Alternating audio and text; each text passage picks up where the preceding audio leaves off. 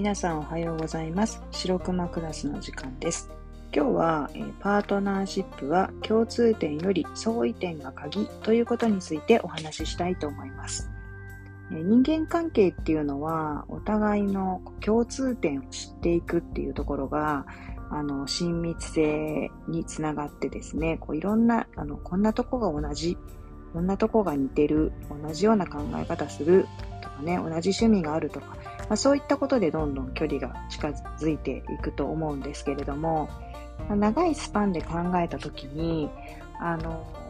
まあ、そもそもそれぞれが、えー、全く違うバックグラウンドをね持っているあの独立した人間だっていうことですよね。赤の他人同士がですね、パートナーシップを組むわけですから、あのお互いのね、波長があって、同じ価値観をね、共有したりすることっていうのは、まあ、とてもね、こう奇跡的なことのように思えますよね。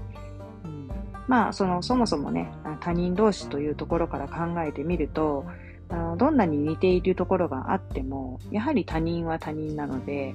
あの、まあ、ちょっとこうクールな言い方をしてしまうと、まあ、違うもの同士なわけですよ。で、あの、違うことの方が、あの、当たり前というか、むしろ共通点があるということの方がですね、えー、非常にレアなことなわけですね。で、あのー、長いスパンでね、見ていくと、やはりその違うってことがどんどん見えていく旅なわけですよね。パートナーシップというの。うん、なので、こう、よくある話で、付き合っている時はね、こんなことなかったのに、あの、結婚してみたらこんな姿が見えてきたっていうので、結構ショック受けるってあると思うんですけど、まあ、当然といえば当然で、まあ、付き合っている時なんていうのはですね、もう、ほんの一場面しか、あの、一つの側面しかね、見えていないわけですよね。えー、まあでも、長くいれいるいるからといって、そのお互いの全てがね、わかるっていうわけでもないんですけど、むしろそのやっぱり共通点よりも違うっていうことがね、見えるっていうのはもう当たり前の話なのかなって思うわけですよね。うん、なので、あの、なんと言いますか、あの、違うことをどの程度こうお互いが許容できるのかっていうそのすり合わせの作業っていうのがやっぱその付き合っていくっていうことなのかなって思ったりしてます。うんまあ、そういう中でこう共通点を見つけていきながらこう楽しむってことも当然するんですけどあの違うことがあるからってあの共通点がね、まあ、少ないと感じたりなんか共通点があの思いのほかないなって思ったからといってですねこう絶望することはなくてあの例えば一緒にね、同じとこに行きたくて旅行に行くけど、旅先で全く別行動っていうカップルもいるんですよ、結構。それでお互い楽しんでいて、あの、ご飯は一緒に食べて、それで楽しいとか、あの、それぞれの楽しみ方をするっていうね、相手のこう、楽しみ方を尊重するっていう楽しみ方もあるわけですよね。うん。なんかこう、世間の刷り込みで、一緒にパートナーというのは常にこう一緒にいて、寄り添っていて、そばにいて、同じ価値観を共有して、まあ、同じことを楽しんで、同じようにあの笑い、同じように泣く。なんかこう、同じだっていうことがね、すごく理想的なカップルっていう風に、あの、映されていて、みんなそう、そう、それが理想ってこう、思い込んでるかもしれませんけど、実際にはね、そんなことないんじゃないかなって、あの、思ってるんですよね、熊根は。うん、むしろその違うっていうことをどういうふうにこう自分たちが捉えていてその違いを楽しんでいくっていうことの方がですねこう長いスパンで見た時には非常にね面白みがあるんじゃないかなと思ってます。どの道付き合っていけばいくほどそれぞれの違う部分っていうのがどんどん見えてくるわけですよね。うん、それがこうネガティブな面であろうとポジティブな面であろうとやはりそういう発見というのはこう相違点の中から出てくるわけですよね。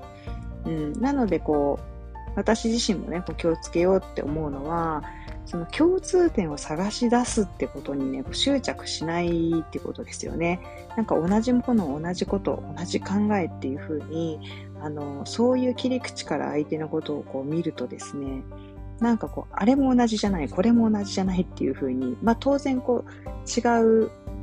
ことの方は、の方が多いので、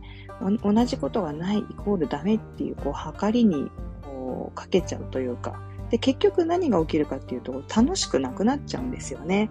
うん。なので、あの、自分の首を絞めるし、相手もね、窮屈になっちゃうんじゃないかなと思うので、それぞれの違いをあのこう楽しんでいくっていうような、まあ、そういったあの関わりの仕方がですね、面白いんじゃないかなって思ってますね。うんまあ、今現在ね、こう、パートナーシップで、えー、なんかね、こう悩んでいる方はですね、なんかこう、相手と自分の共通点がないとか、価値観が違うとかっていうことで悩まれてる方いるんじゃないかなと思いますけど、まあ、価値観はね、違いますよ、当然。うん、違う者同士が、価値観の違う者同士が一緒にいるんですよね。えー、ただ、その、時間をかけて付き合っていく中で、えーと、価値観をね、共有していくっていうことが出てくるわけですよね。まあ、それぞれ違う考え方を持っていたり、あの、する中で、あ、相手にこう、インスパイアされて、相手に影響を受けながら、お互いがね、影響を与えたり、受けたりしながら、あ、そういう考え方もあるんだね。それもなかなかいいね、みたいな形で、こう、すり合わせていく。まあ、そういうところで、新しい自分たちの考え方、価値観がですね、生まれていくんじゃないかなと思うので、共通点は、こう、最初からね、探すものじゃなくてね、作っていくものって考えたら結構楽しいですね。うん、違うもの同士が一緒になって、これからたくさん共通点作っていくっていう。まあ、そうすると、なんかワクワクしてくるし、あの、とてもね、面白い関係が築けるし、自分たちだけのこう、関係っていうかね、うん、なんかこう世間の計りで自分たちのパートナーシップを見るのではなく、私たちだけの関係性、私たちってこういう関係なんだよっていうふうに、こう自由なスタイルで、えー、関係をね、作っていくっていうのもまたいいのかなと思ってます。はい。ではまた次の時間にお会いしましょう。さようなら。